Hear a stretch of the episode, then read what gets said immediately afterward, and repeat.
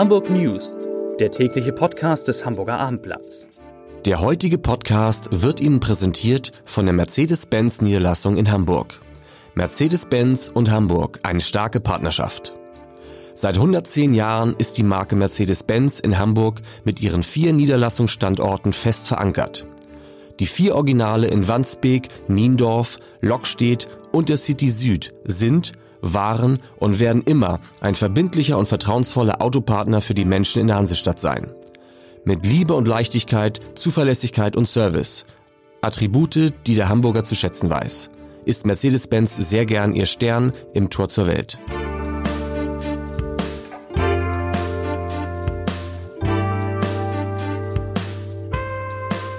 Herzlich willkommen zum heutigen Podcast des Hamburger Abendblatts. Mein Name ist Lars Heider und wir müssen über die Pläne des Hamburger Senats sprechen, die Zahl der Passagiere im öffentlichen Personennahverkehr um Achtung 50 Prozent zu erhöhen. Die Frage ist, wie schnell. Außerdem geht es ums Lesen und wie da Hamburgs Kinder unter anderem besser werden können. Es geht um einen beinahe Crash oder um den beinahe Crash eines Flugzeugs auf dem Weg nach Hamburg.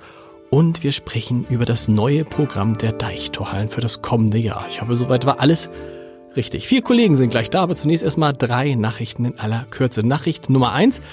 Das Sportartikelunternehmen Sportcheck wird an den Kaufhaus, Kaufhauskonzern Galeria Karstadt Kaufhof verkauft. Sportcheck, das wissen alle, die in Hamburg sind, gehörte bisher zur Hamburger Otto-Gruppe. Das Unternehmen hat in Deutschland 1150 Mitarbeiter und 17 Standorte. Einer der bekanntesten ist die gerade modernisierte Filiale an der Mönckebergstraße mitten in Hamburgs Innenstadt. Nachricht Nummer zwei. Heute Morgen hat es wieder einen Unfall im Elbtunnel gegeben.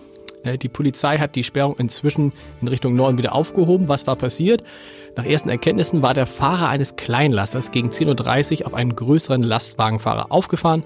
Bei dem Zusammenstoß wurde das Führerhaus des kleinen LKW so stark beschädigt, dass die Feuerwehrleute den Fahrer aus dem Wrack befreien mussten. Und gute Nachricht, ihr, er war nur leicht verletzt. So, Nachricht Nummer drei. Da geht es um einen Abstieg einer, eines bekannten Hamburger Vereins, sagen wir mal. Und es ist nicht der HSV.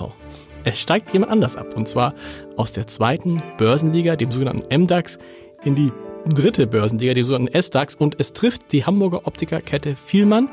Die muss diesen MDAX, diesen Börsen, Börsenliga verlassen. Grund ist, dass die, das Vielmann zu geringe Aktienumsätze gemacht hat. Ja. Das waren drei wichtige Nachrichten aus Hamburg. Und jetzt kommen wir zu den richtig großen Themen. Marc Hasse ist da aus unserer landespolitischen äh, Redaktion. Und es, ich habe gesagt, es geht heute ums Lesen. Genauer gesagt geht es um die Leseförderung. Da gab es ja wieder zuletzt so, so mittelgute Ergebnisse für deutsche Kinder. Große, jeder Fünfte hat Schwierigkeiten beim Lesen. Was will Hamburg jetzt dagegen tun? Also für Hamburg hat sich in vergangenen Studien gezeigt, dass ähm, Hamburger Grundschüler im Durchschnitt im Mittelfeld liegen, okay. im Bundesvergleich. Vor allem aber ähm, bei Kindern, die in einem schwierigen sozialen Umfeld aufwachsen, zeigen sich eklatante Leseschwierigkeiten. Mhm. Und vor allem diesen Kindern ähm, um vor allem diesen Kindern zu helfen, ist 2015 ein Pilotprojekt in Hamburg gestartet. Zunächst an sechs Grundschulen, eine davon etwa in Wilhelmsburg. Und das war laut Schulbehörde so erfolgreich, dass es dann auf 20 ausgedehnt wurde. Und nun soll es auf 50 was ist denn dieses Projekt? Werden. Was machen? Ist es dieses Projekt, wo die Kinder jeden Morgen 20 Minuten jeder sein Buch liest? Vereinfacht gesagt ist das ein wichtiger Bestandteil dieser Leseförderung, weil, sagt Herr Rabe, weil betont auch der eingeladene Lesepapst Michael Becker-Mrotzek aus Köln. Ähm, Lesen ist etwas, was man nicht en passant machen äh, sollte. Es äh, muss regelmäßig, intensiv geübt werden. Das ist der erste Punkt. Ähm, zweitens ähm, setzt diese Methode vor allem auf das Lautlesen. Okay. Also der Leser, der Lehrer liest vor, die Schüler murmeln im Chor mit. Ähm, man liest auch mit Hilfe von Hörbüchern, lernt es so, und tut eben all das zu festen Zeiten in allen Fächern, außer im Sport. Wie in allen Fächern? In, in allen, allen Fächern. Fächern. In Mathe wird auch gelesen, eins plus eins.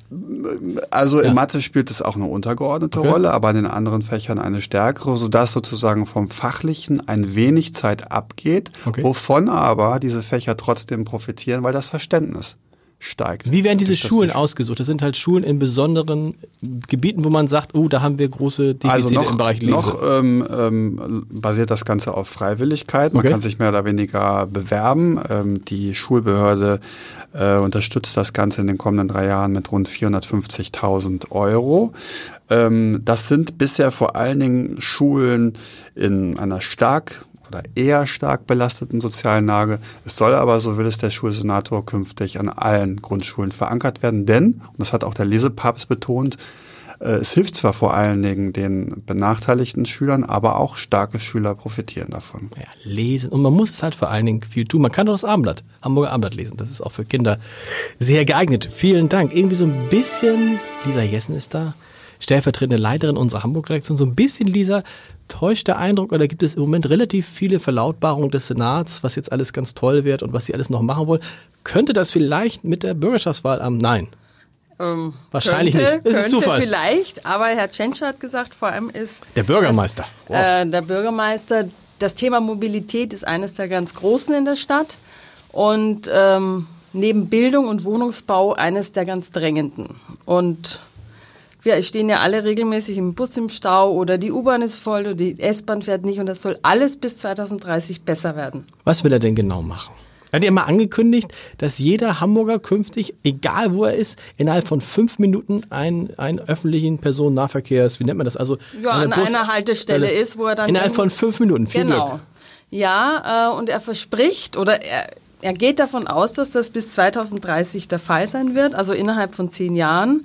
Wobei er auch sagt, 85 Prozent der Hamburger werden dann an einer Haltestelle sein und die anderen 15 Prozent sollen, das nennt sich so schön, äh, on demand etwas herbeirufen können. Also, also ein Moja zum Beispiel. Ja, Moja wird es vielleicht nicht sein, okay. aber ein städtisches Angebot. Ah, das gibt es und, dann, okay. Ja, das soll es dann geben. Wie das dann konkret aussieht und ob mich das von Haustür zu Haustür bringt, wenn ich irgendwo in der Pampa wohne in Hamburg, das ist noch nicht klar.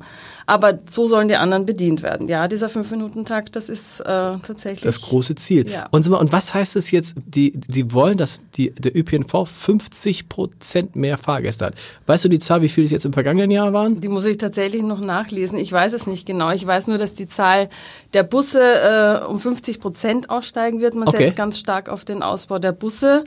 Zwar steht man schon jetzt im Stau im Bus, aber die Hoffnung ist ja, dass so viele auf den ÖPNV umsteigen von ihrem eigenen Auto oder aufs Fahrrad, dass sich dann einfach äh, der Straßenverkehr etwas lichtet und dass dann die Busse auch besser durchkommen. Hat er auch was über die Kosten gesagt? Es gibt ja den Vorschlag, der kommt allerdings von der Hamburger CDU, man macht ein 365-Euro-Ticket. Das fände ich ja super. Jeden Tag ein Euro und mhm die man kann, hat, kann dann einfach einsteigen, weil man will. Ich glaube, das ist das mit Herrn Tschentscher jetzt erstmal nicht umzusetzen. Okay.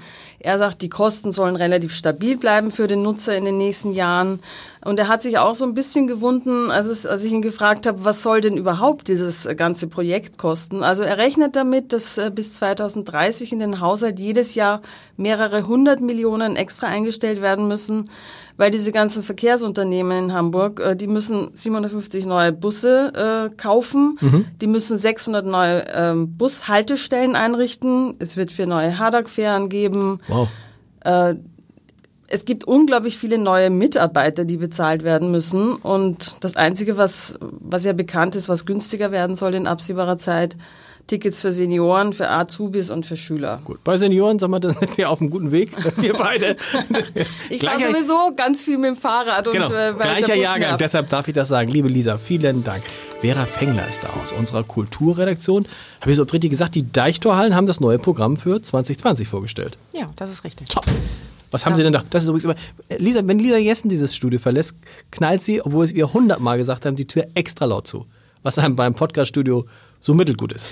Aber gut, also Deichtorhallen. Ja. Wichtige, wichtige Kunst Kultureinrichtungen in Hamburg, immer große, große Ausstellungen. Was sind die Highlights 2020? Ja, man war natürlich gespannt, was nach diesem bombastischen Jubiläumsjahr, die mhm. Deichtorhallen haben ja das 30. Jubiläum gefeiert, jetzt noch kommen soll. Nach Baselitz, Richter, Kiefer, Polke. Läuft noch, ne? Läuft noch bis zum 5. Januar.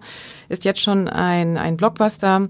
Man war natürlich sehr gespannt, was kommt jetzt. Ähm, jetzt kommt wieder was ganz, ganz anderes. Jetzt kommt äh, jetzt junge Malerei in Deutschland. Mhm. Nicht die alten Meister, jetzt kommen sozusagen die, die jungen Meister an die Reihe. Man hat äh, zusammen mit drei anderen Museen sich auf die Reise begeben, wie steht es um die Malerei in Deutschland eigentlich und hat alle äh, spät 1970er geborenen Künstler besucht in, in ihren Ateliers und ähm, hat dann 50 äh, Künstler ausgewählt und äh, jeweils drei Arbeiten ausgestellt. Cool. Wann startet das? Das startet am 14. Februar. 14. Februar. Und was noch nächstes Jahr? Es wird ganz klar politisch äh, mit Matt Black. Das ist äh, ein Magnum-Fotograf, der sehr renommiert ist. Ähm, vielleicht ein bisschen zu vergleichen mit Paolo Pellegrin, der jetzt äh, gerade zu sehen ist. Ähm, der hat allerdings in Amerika so Armutsgegenden besucht. Mhm. Und damit will sich die Deichtorhallen auch ganz klar politisch äh, positionieren im Wahlkampfjahr äh, zeigen sie diese Ausstellung. Und was auch sehr spannend wird, äh, Tom Sachs ähm, zeigt sein Space Program 4 und will aus den Deichtorhallen eine riesige Raumfahrtstation machen. Also ah. eine sehr spannende Also das wird dann richtig, das ist dann richtig eine Installation. Sehr gut. Karten kann man ja wahrscheinlich immer, da muss man jetzt noch nicht gucken, ne? Das kann man immer dann. Das geht immer, gibt spontan. immer meistens spontan. Meistens ja. spontan. Anders als bei unseren Live-Podcasts, die alle schon ausverkauft sind fürs nächste Jahr. Aber gut, Doro ist so. Doro Benedikt ist da aus unserer Online-Redaktion. Das ist so ein bisschen so eine Nachricht, die uns heute so ein bisschen aufgeschreckt hat.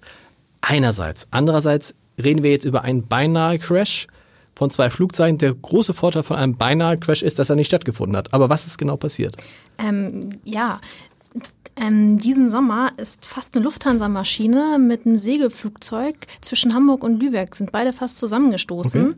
Der Vorfall ist jetzt bekannt geworden. Wodurch wird sowas eigentlich bekannt im Nachhinein? Durch eine also das war jetzt, jetzt ein Bericht des NDR, okay. das bekannt geworden ist. Und ähm, die haben jetzt Zahlen von der Bundesbehörde für Flugunfalluntersuchung und ähm, demnach kommt es oder ist es in den vergangenen vier Jahren sogar zu 170 beinahe Unfällen gekommen, beziehungsweise da haben bei Flugzeugen diese Warnsysteme, ah, da ist irgendwas in der Nähe, okay. Gefahr, Zusammenstoß ausgelöst oder ähm, es wurden Piloten meldeten, ich habe ein anderes Flugzeug gesehen. Okay. Und das passiert genau ähm, in diesen sogenannten gemischten Lufträumen, wo sowohl Segelflieger als auch ähm, Passagiermaschinen langfliegen. Und das ist in der Nähe von Flughäfen, wo halt die Passagiermaschinen in den Landeflug Klar. angehen. Was ist jetzt genau bei dem Segelflieger passiert? Der flog so durch die Gegend und plötzlich guckte die Pilot, was eine Pilotin oder ein Pilot? Es war eine junge Pilotin. Guckte hoch und sah dann so ein äh, ja, sie guckte runter und sagt, sagte, ich sah einfach nur Luft, ähm, Lufthansa, die Aufschrift. Das wow. Flugzeug hat sie noch gar nicht gesehen. Das waren wirklich 50 Meter Entfernung. Und da saß natürlich, war erstmal der Schreck ganz, ganz groß. Er später hat dann gesehen, dass es eine große Maschine ist. Aber das Problem an der Sache ist, dass die ähm, Warnsysteme von Segelflugzeugen und von den größeren Maschinen, den Passagiermaschinen, nicht kompatibel sind. Ah, okay. Also die sehen sich nicht. Und in diesen gemischten ähm, Lufträumen heißt es einfach nach Sicht fliegen. Okay. Das heißt also, sie hat einen Moment nicht aufgepasst oder einen längeren Moment. Na, ein Moment reicht wahrscheinlich, ne, weil dann die Geschwindigkeit von so einem Passagierflugzeug so hoch ist, dass man, wenn man es gerade sieht, dann ist es schon an einem vorbei. Na, ich, der Zwischenbericht des, der Bundesbehörde sagt, keiner von beiden hat Schuld. Okay. Weil es heißt einfach nach Sicht fliegen. Okay. Es wow. gibt da einfach keine Warnsysteme. Aber Sie haben Glück gehabt, dass nichts passiert ist. Sie hatten einfach nur Glück gehabt. Und viele Experten sagen auch, die Frage ist nicht, ähm, ob sowas passiert, sondern einfach nur, wann das passiert. Weil immer mehr ähm, Flieger hier in Deutschland halt kreisen. Und unterwegs sind. Also nicht so viel fliegen, das ist auch im Sinne vom Klimaschutz und von Fridays for Future. So, und jetzt denken alle, jetzt kommt ja der Leserbrief des Tages, aber nein. Wir sparen uns heute die Zeit, weil ich will einen Hinweis machen auf einen anderen Podcast, den man jetzt sofort, nachdem man, nachdem Sie, nachdem ihr diesen Podcast gehört habt, sich anhören kann. Eine neue Folge unserer digitalen Sprechstunde mit meiner lieben Kollegin Vanessa Seifert. Und ich empfehle sie deshalb, weil es heute um die medizinische Versorgung von Obdachlosen geht und wie man das in Hamburg macht. Ein hochinteressanter Podcast. Unbedingt reinhören. Morgen gibt's dann wieder an dieser Stelle den Leserbrief des Tages. Also schreiben Sie, schreibt ihr ganz viel. Ich freue mich drauf und wir hören uns morgen wieder. Tschüss.